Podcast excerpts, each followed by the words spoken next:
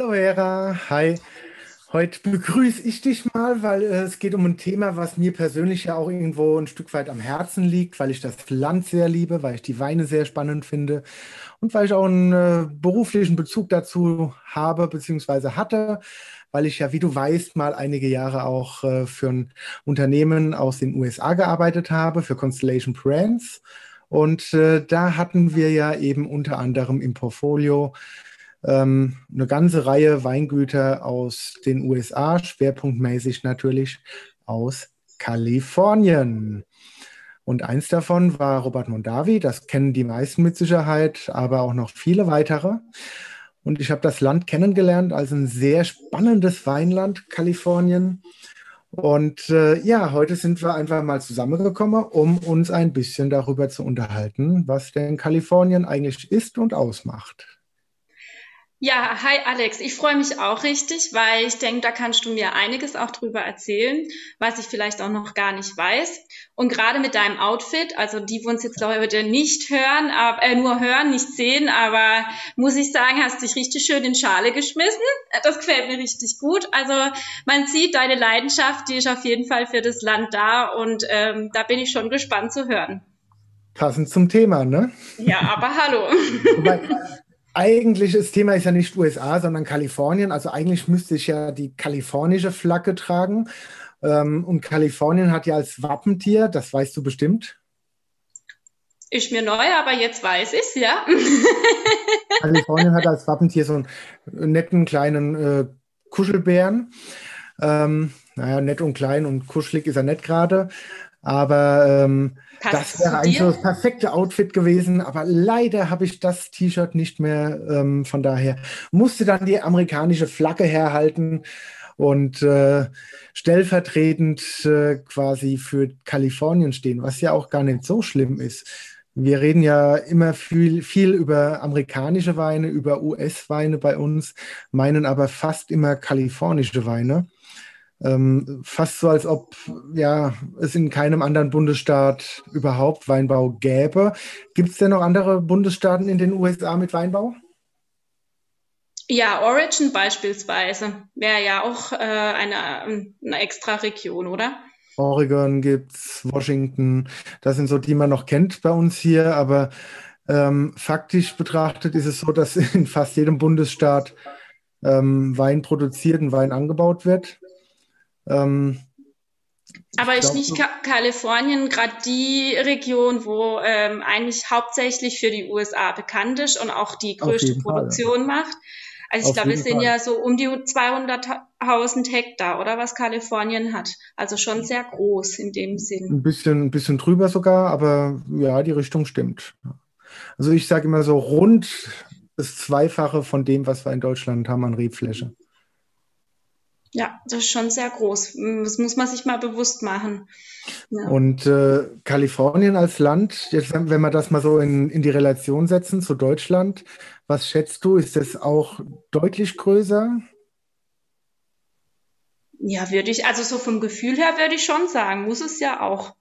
Also okay. könnte, würde, also vom, vom, vom Gefühl und von der Hektargröße kann das ja, sollte es ja größer sein, muss es ja größer sein. Also von, von den Hektaren her, weinbaumäßig betrachtet, auf jeden Fall ist es deutlich größer, wie gesagt, mehr wie doppelt so groß. Aber Kalifornien als Bundesstaat ist gar nicht mal so viel größer. Ich habe das mal äh, recherchiert und vor ja, fünf Jahren, fünfeinhalb Jahren schon mal zusammengefasst in einem Blogbeitrag auf meinem Weinfachberater-Blog.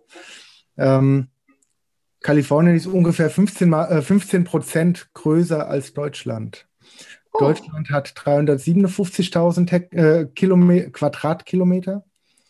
Kalifornien hat 411.000 Quadratkilometer. Also es ist gar nicht so extrem viel größer. Es hat nur eben einen großen Weinbau. Weinbau spielt eine sehr, sehr große Rolle. Ähm, fokussiert natürlich auf ähm, das Central Valley, wo ja relativ viele, ja, mehr oder minder auch allerweltsweine, Massenweine ähm, produziert werden, die wir hier gar nicht kennen oder kaum kennen. Ähm, wenn wir hier über, über kalifornische Weine reden, Ja, dann reden wir ja in erster Linie auch über Weine, die schon ein bisschen anspruchsvoller sind. Aber ich muss ja auch sagen, was mir ja an, zum Beispiel äh, an Kalifornien, da ist ja auch sehr viel, wie soll ich sagen, ähm, verschiedene Klimazonen und auch das Land ist ja sehr vielfältig. Wir haben ja links den Ozean und verschiedene Berge. Ähm, das macht natürlich das Klima und auch die Bodentypozitäten, die sind ja schon sehr vielfältig dort. Gibt es ja sicherlich eine reiche, also sagen wir mal, mehr Vielfalt vielleicht wie in Deutschland auch. Ach, mehr, mehr will ich noch nicht mal sagen. Das da gibt es auch Unterschiede vom Klima, vom Boden und alles, ganz klar. Wenn wir uns nur mal angucken, da wächst ja quasi an der gesamten Westküste von, äh, von Nord bis Süd ähm, wächst Wein. Ne? Mhm. Ähm, Schwerpunkt oder der Hotspot ist so um Kalifornien, äh, um Kalifornien, ja. Jetzt hast du mich durcheinander gebracht, um äh, San Francisco und zieht sich von da oder nördlich von San Francisco geht's los und zieht sich da um die San Francisco Bay, Central Valley und dann südlich bis quasi kurz vor Los Angeles. Das ist so der Hauptbereich. Okay.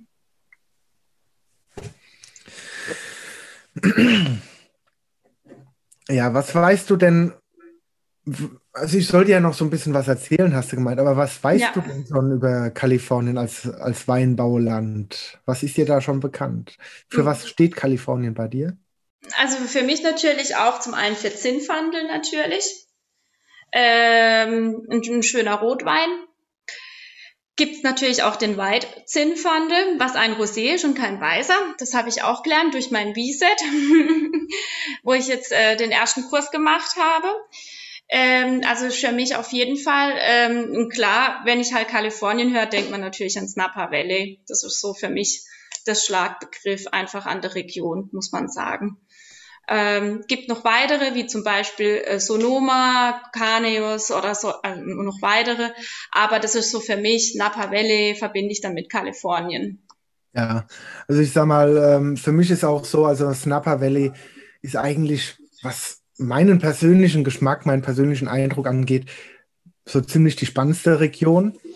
Ähm, wobei man, man muss auch immer sehen, wir kennen halt hier bei uns in Deutschland auch sehr viel Napa Valley. Ne? Mhm.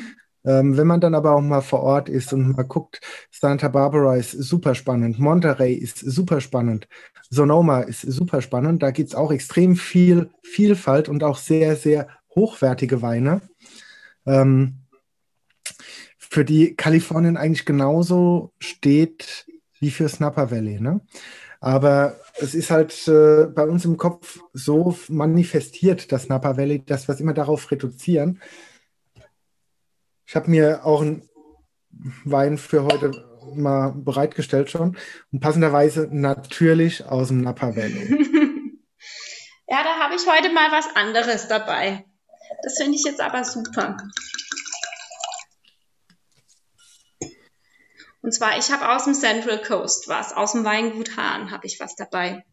Und zwar, kann ich mal reingucken, ähm, ich habe ähm, aus der Weinhandlung Drexler war ich, äh, beziehungsweise die Corinna Schilling ist ja äh, Venissima ähm, Vorstand von, Bad, von der Regionalgruppe Baden und die habe ich gefragt, was sie so im Sortiment haben. Und da haben sie auch relativ wenig aus Kalifornien und das war eben der Wein und dann habe ich gesagt, komm, wir probieren mal den Merlot aus Kalifornien, aus dem Central Coast. Bin ich mal gespannt. Ja. Dann äh, können wir ja schon mal ein bisschen gespannt sein auf das, was wir dann gleich auch beide so im Glas haben und äh, was wir uns darüber auch zu erzählen haben. Ähm, was, äh, ja, wa was weißt du so über die unterschiedlichen Gebiete, Sonoma, Monterey, Santa Barbara, Napa Valley? Ähm, wo liegen da, gibt es da irgendwo Schwerpunkte? Wo liegen die, ähm, wofür stehen diese ein, einzelnen Subregionen nochmal? Ja, also ganz oben liegt ja im Prinzip Sonoma, würde ich sagen. Ähm, nebendran dann Snapper Valley so angegliedert. Ähm, was ich jetzt gelesen habe, also wo ich mich vorbereitet habe, war, dass Napa Valley auch viel für Sauvignon Blanc steht, weil wir da auch sehr ähm, neblige, ähm, wie soll ich sagen, viel Nebel haben und mhm. da auch die Region etwas kühler ist. Ja, ähm, Sauvignon, Chardonnay, Cabernet, das sind eigentlich für mich so die Sorten, für die gerade das Napa Valley steht. Ähm, wenn wir dann mal von, äh, ja, vom Napa Valley quasi einmal über die Berge fahren, kommen wir ja nach Sonoma. Da hast du wiederum ein äh, bisschen andere Charakteristik auch der Weine, weniger dieses markante, eckige. Da hast du ein bisschen eher das rundere, schmeichelnde. Du findest zum Teil auch ein bisschen mehr Schwerpunkte eben bei Pinot. Ähm, Im Süden hast du auch relativ viel Schaumweinproduktion im, im Sonoma Valley. Okay. Ähm, wenn wir dann mal äh, von San Francisco wirklich nach Süden fahren, Monterey und äh, Santa Barbara, da hast du nochmal ganz andere Charakteristik. Ähm, Gerade Santa Barbara, das steht absolut für Pinot, Pinot Noir. Da kommen wirklich die äh, spannendsten oder mit die spannendsten Pinots her, die ich kenne aus äh, Kalifornien. Aber halt auch immer so diese Klein- und Feinproduktion und nur wenig davon kommt überhaupt nach Europa. Ne? Deswegen kennt man es auch bei uns überhaupt nicht so. Ich meine, man also muss immer sehen, man muss immer sehen, äh, Kalifornien mit seinen 216, 217.000 Hektar ähm, ist schon relativ groß. Das ist auch sehr divers, auch von den Schwerpunkten. Dann hast du wiederum äh, den Sinfandel als äh, ja, typisch kalifornische Sorte. Ähm, da hast du aber auch jede Menge relativ beliebige Weine, die äh, gerade dann aus dem Central Valley kommen, die eher so dieses sehr schwere, üppige haben, wo aber der ja, tiefgehende Charakter und alles so ein bisschen fehlt. Ähm, die wachsen wiederum extrem gut, wenn du ähm, nach Mendocino reingehst. Das ist äh, ja im, im Norden, wenn man von, von Napa Valley, von so, äh, Sonoma, Napa Valley da Richtung Norden weiter hochfährt, noch ein Stück, da kommst du dann irgendwo äh, nach Mendocino und äh, da ist eigentlich so der Hotspot, würde ich mal so einschätzen, für die, für die spannendsten Zinfandel-Weine. Auch weil es da relativ viel sehr alte ähm, Rebbestände gibt. Ne? Ähm, nicht zu unterschätzen ist das, was dann auch in, im äh, Central Valley passiert, wo ja für unsere Maßstäbe und Verhältnisse eben auch im, im industriellen Stil Wein angebaut und produziert wird. Da gibt es äh, von allen Big Playern gibt es da regelrechte Weinfabriken, wo Flaschen, äh, Weinmarken, Brands in Millionenauflage produziert werden ähm, aber auch das muss man sagen, gut und äh, schon mit einem gewissen qualitativen Anspruch. Ähm, für unsere Verhältnisse natürlich nicht so prickelnd. Ne? Ähm, aber das ist ungefähr so, wie wenn wir Deutschland bewerten wollten anhand der Weine aus irgendwelchen deutschen Großkellereien. Ähm, da gibt es auch durchaus trinkbare Weine, aber nichts, was groß die Charakteristik des, des Landes Deutschland äh, irgendwo transportiert und zeigt. Ne? Ja, aus dem Central Rally, da sitzt ja auch Gallo, oder? Da sitzen, wie gesagt, alle großen Player haben ja. da ihre großen Produktionsstätten. Ja, ja. Die haben dann auch ihre ähm, Boutique-Wineries in den jeweiligen Regionen nochmal, aber die großen Produktionen, die, lau äh, die laufen eben dann über Central Valley, über, über die Region da um Lodi, L-O-D-I geschrieben, herum. Ähm, das ist einfach dann so der ja, große Bereich. Aber wir brauchen uns da gar nicht drüber zu mokieren als Deutsche. Wir, wir meinen immer, wir hätten so die Weisheit des Weinbaus alleine erfunden. Ähm, die neue Welt, die hat ja eh keine Tradition dafür. Was, was schätzt du, seit wann wird in Kalifornien Wein angebaut? Wann wurden die ersten Reben gepflanzt? Das weiß ich gar nicht genau. Hm, das ist jetzt eine gute Frage. Hm. Schätz mal. 1800 rum. das ist gar nicht mal so falsch. Oh. aber das ist wirklich gar nicht mal so falsch. Das war 1769, wurden in Kalifornien, in, in äh, Kalifornien die ersten Reben angebaut. Ähm, in den USA selbst schon deutlich früher. Ähm, da gibt es äh, Aufzeichnungen, die datieren das aufs Jahr 1562. Das musste ich mir extra nochmal notieren. Da kamen die ersten Hugenotten äh, in Florida an und hatten schon Reben dabei und haben da angefangen, äh, ja, sowas wie Wein auch anzubauen. Aber von daher ist da schon auch eine gewisse Tradition in, in, äh, in den USA vorhanden für Wein. Ja, ich denke mal, ähm, jedes Land meint vielleicht auch ähm, jedes Weinland, dass sie den Weinbau auch, auch erfunden haben. Ich glaube, man ist halt verwurzelt und verbunden. Das hat ja auch ein bisschen was damit zu tun. Ja, gerade in Europa meint das ja wirklich jeder. Ne? Ja. ist, äh, da brauchen wir uns nichts vormachen.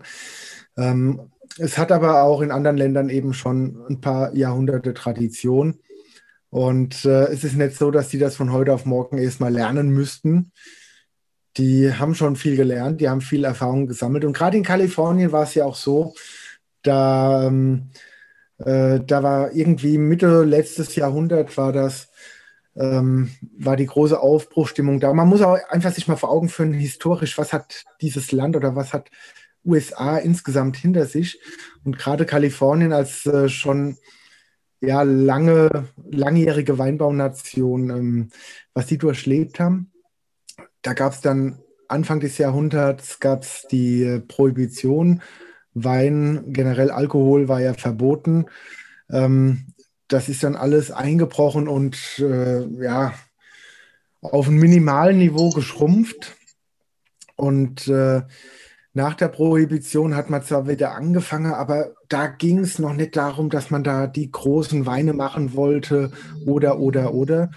Ähm, es war dann ja Mitte des Jahrhunderts eine Handvoll Visionäre und Pioniere, einer davon Robert Mondavi, die das Ganze eben auch vorangetrieben haben, aufgebaut haben, die sich in Europa auch Expertise geholt haben, ähm, um dann eben auch diesen Qualitätsanspruch wieder nach vorne zu bringen. Und äh, die haben dann auch jahrelang da richtig viel reingeputtert, Know-how, Geld und äh, alles, um da eben das Ganze wieder nach vorne zu bringen und aufzubauen. Und äh, haben es dann aber auch geschafft, ja, sich international, weltweit auch einen Namen damit wieder zu machen.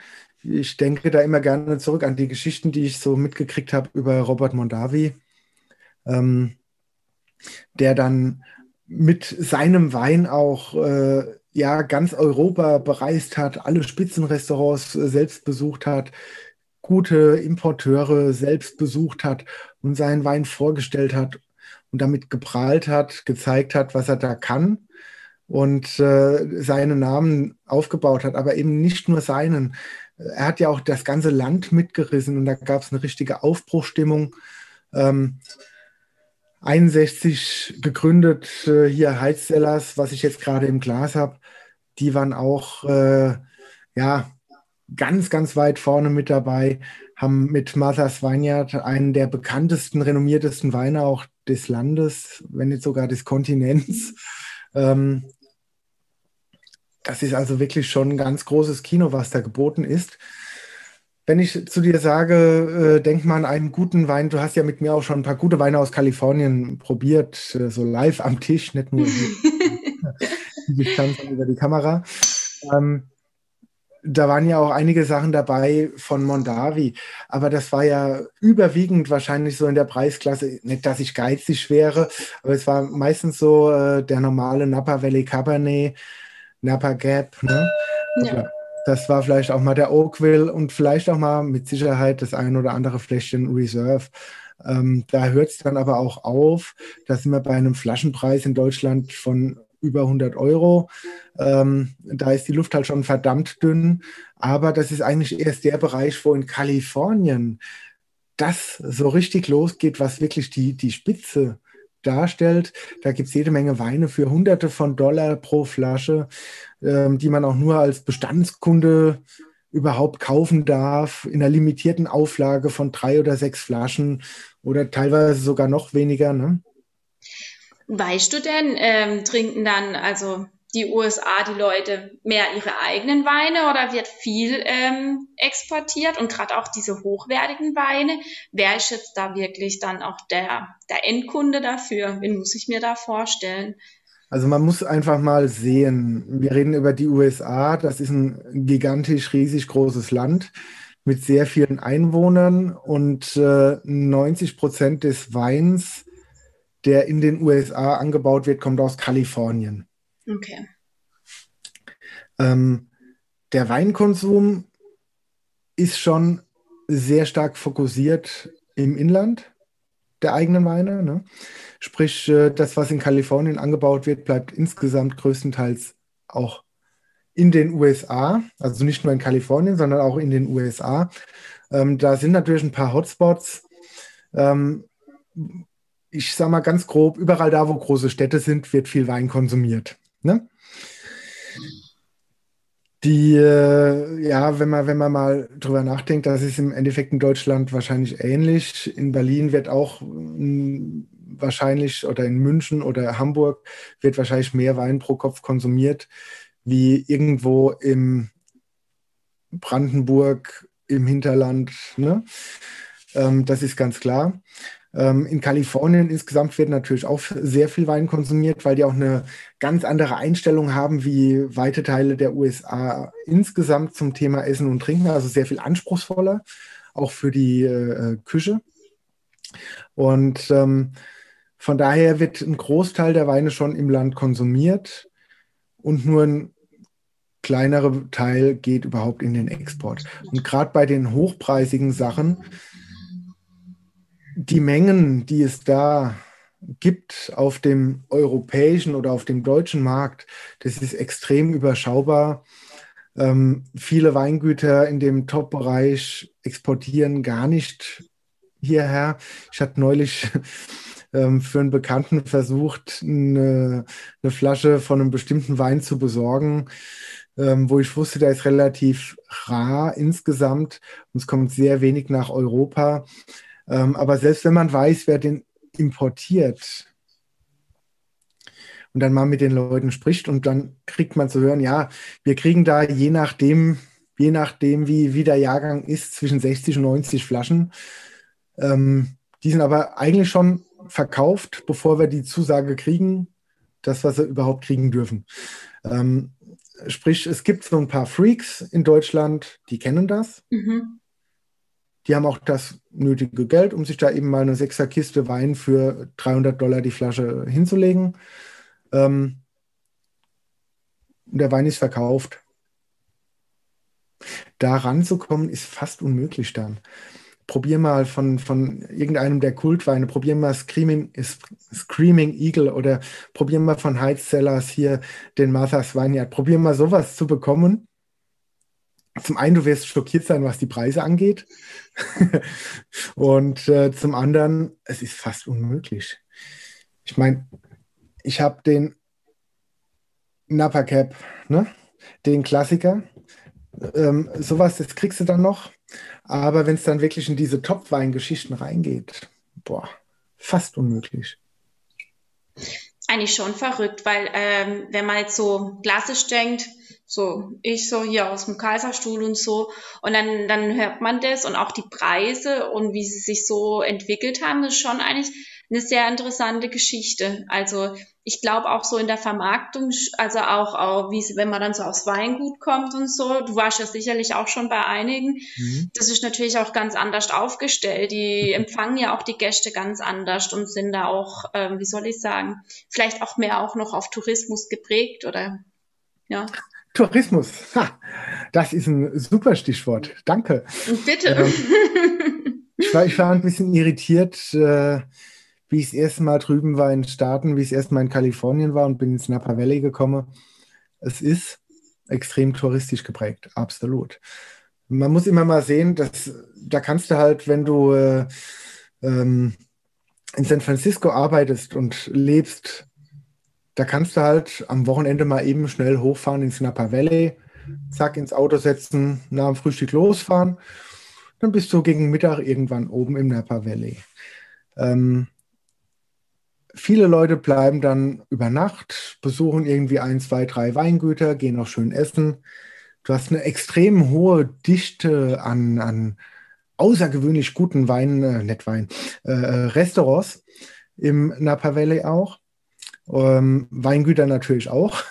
Und äh, wenn du da so diese Hauptstraße entlang fährst, du hast einen großen Namen neben dem anderen, rechts, links, einer nach dem anderen. Hammer. Ähm, Snapper Valley ist nach Disneyland die größte, das größte touristische Ziel. das ist halt das, der, der, Park für Erwachsene. ah, das ist hammerhart. Und dann kommst du auf ein Weingut und sagst, ja, hi, hallo, hier bin ich. Ich würde gern mal äh, irgendwie ein paar Weine probieren. Bist begrüßt und dann kriegst du erstmal die Preisliste hingelegt. Okay, und du hast die Wahl. Also, magst du eine Weingutsführung, eine Weinbergsführung, eine Dreierprobe, eine Fünferprobe oder Dreier- und Fünferprobe jeweils mit dem Topwein. Und dann darfst du erstmal dich entscheiden, okay, eine Kellerführung kostet 10 Dollar, eine Dreierprobe nochmal 15 Dollar. Also du bezahlst Eintritt und du bezahlst im Endeffekt für die Dienstleistung, die dir da jemand erbringt, indem er dich durchs Weingut führt, dir was über Wein erzählt. Manche Weingüter haben auch wirklich dann Education dabei, also ähm, ja, wie, wie so ein bisschen eine kleine Weinschule. Die Leute kommen dahin, sind total unwissend und unbefangen für das Thema Wein und kriegen dann erstmal erzählt auch noch, wie Wein gemacht wird. Gibt's alles. Ähm, und dann gehst du in den Verkostungsraum, zahlst deine 15 Dollar, kriegst ein Glas hingestellt und dann kriegst du einen Wein nach dem anderen eingeschenkt, dreimal und jedes Mal ein paar Sätze zu dem Wein erzählt und dann darfst du in Ruhe den Wein probieren.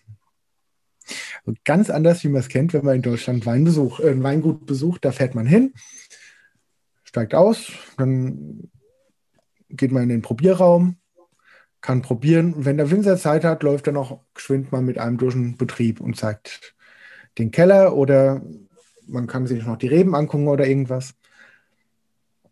Aber da ist eine ganz andere Einstellung da und die Leute bezahlen aber auch gern dafür. Und ich finde es gar nicht so doof, weil das sind auch viele Leute, die machen das wirklich so als Zeitvertreib und aus Interesse, aber weniger aus Kaufabsicht. Ne? Ähm, die zahlen ihre 15 Dollar, probieren die drei Weine und sagen, ja, war lecker, war interessant und gehen wieder. Ja, für mich ist das auch ein bisschen so, als wollen sie dann auch dieses Weinerlebnis einfach buchen oder ähm, nehmen oder erleben. Ne? Also für mich ist da viel so Erlebnis. Also ich hatte das auch, wo ich in Südafrika war. Mhm. Ähm, da ist so ähnlich, finde ich. Da war es auch so, kam man rein, kommt man überall essen fast in den Weingütern oder übernachten. Und ähm, dann hatte man auch die Wahl zu den äh, Weinproben und auch mit Führung. Klar ist natürlich was anderes, wenn jetzt eine Fachperson kommt und macht halt die touristische Führung oder man hat halt dann Mensch selber Fachperson und trifft dann den Winzer direkt, wo den Wein macht, hat man natürlich nochmal andere Gespräche. Aber ähm, ich muss sagen, die sind halt da schon, also jetzt gerade auch in den USA, wo ich jetzt auch mal die Homepage von dem Weingut angeguckt habe, das ist schon natürlich ganz anders aufgebaut, eben auch mit zwei Premium-Shops, wo man nochmal hinfahren mhm. kann mhm. und auch ähm, man kann ein großes Video, wie sie durch die Weinberge fahren äh, mit dem Rebenauto und ja, das war natürlich schon also auch Marketing und vertriebsmäßig ganz anders aufgestellt. Ja, aber ich finde es irgendwie ganz spannend und manchmal denke ich auch, wir lassen hier, gerade bei uns in Deutschland, wo das alles so absolut selbstverständlich kostenfrei angeboten wird, ähm, lassen da eigentlich auch so ein bisschen äh, diese, diese Wertschätzung und alles komplett links liegen. Ich finde es manchmal ein bisschen sehr schade.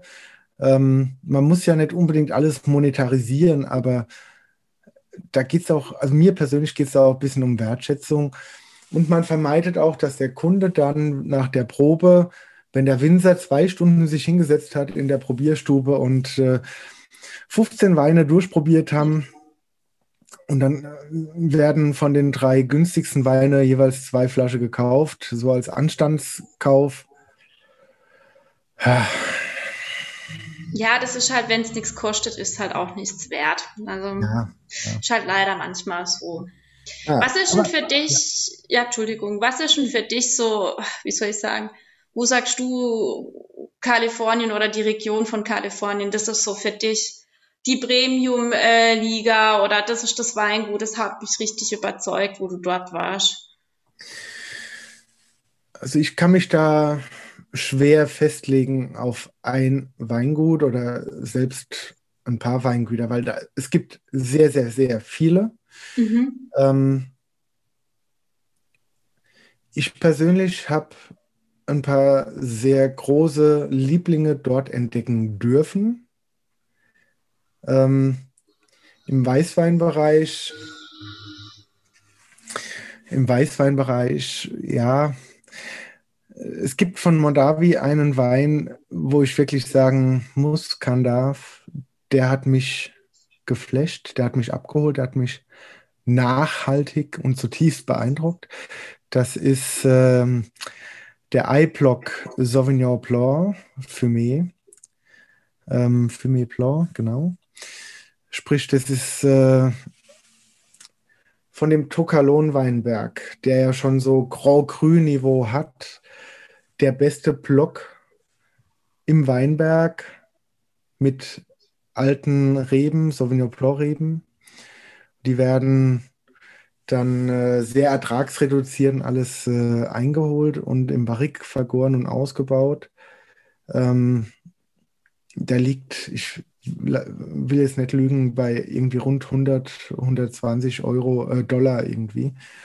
Aber auch da haben wir wieder so das kleine Problem, den kriegst du nur vor Ort. Und äh, der ist so rar und limitiert, den kriegst du noch nicht mal irgendwo in einem Weinshop zu kaufen, den gibt es wirklich nur auf dem Weingut. Mhm. Ähm, ich habe mir da immer, wenn ich drüben war, ein bisschen was organisiert und mitgenommen.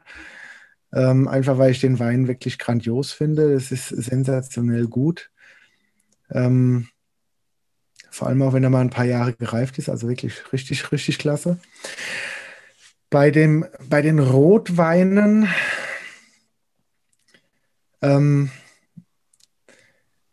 ja, das ist verdammt schwer. Ähm, wenn ich mich über kalifornische Rotweine hier unterhalte, kriege ich immer wieder zu hören Opus One. Mhm. Das ist dieses Joint Venture von Mondavi und Frescobaldi. Ne? Ähm, ist ein grandioser Wein, ja, toll.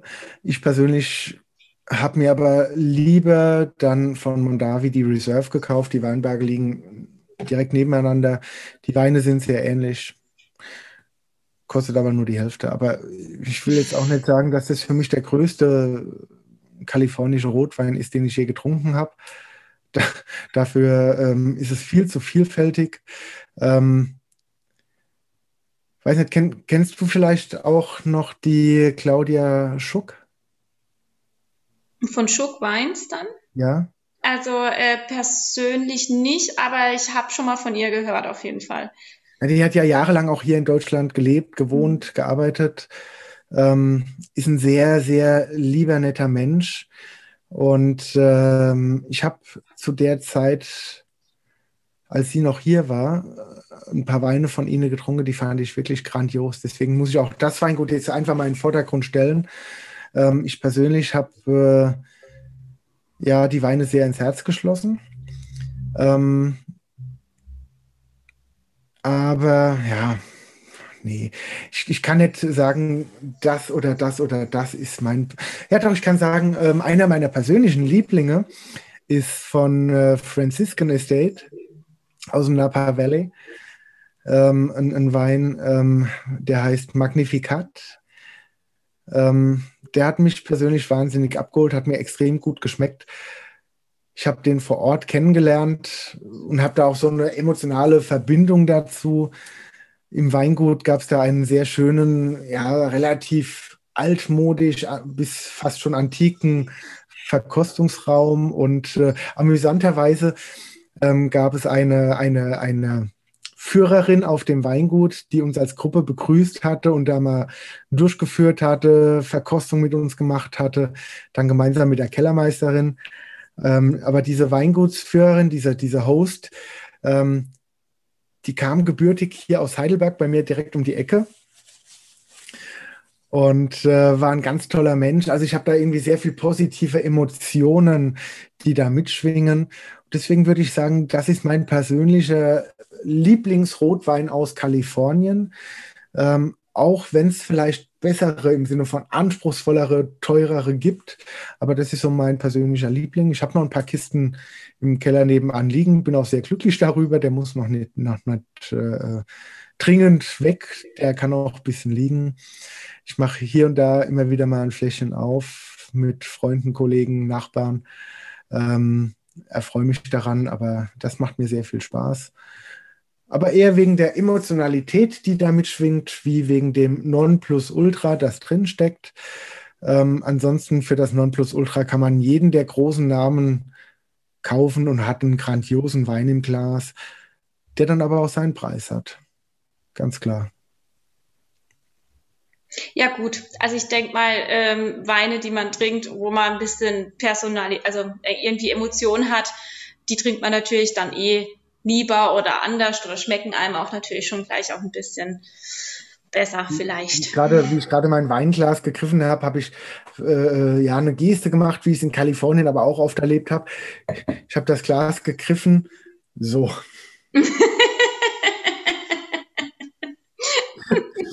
muss ich immer ein bisschen schmunzeln, aber ja, die sind in manchen Punkten sehr viel, äh, äh, ja, unerfahrener, unwissender, aber auch unvoreingenommener. Also da macht man sich nicht unbedingt die Gedanken darum.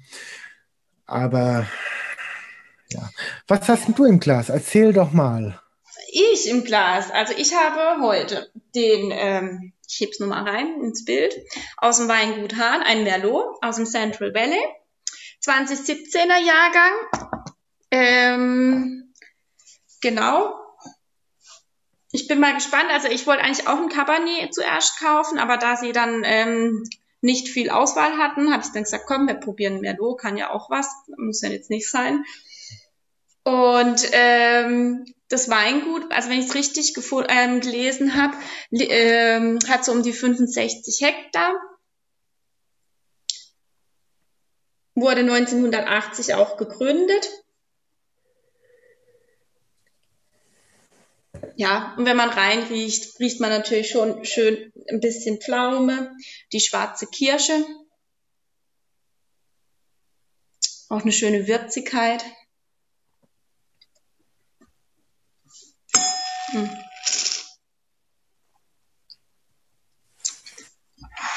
Was mir halt gefällt, ist, dass man voll, also das mag ich eher an diesen Wein, auch gerade am Merlot oder so, weil nicht so typisch Spätburgunder, wo es sehr schlank und rank ist und filigran, sondern schön das Kräftige, das Vollmundige.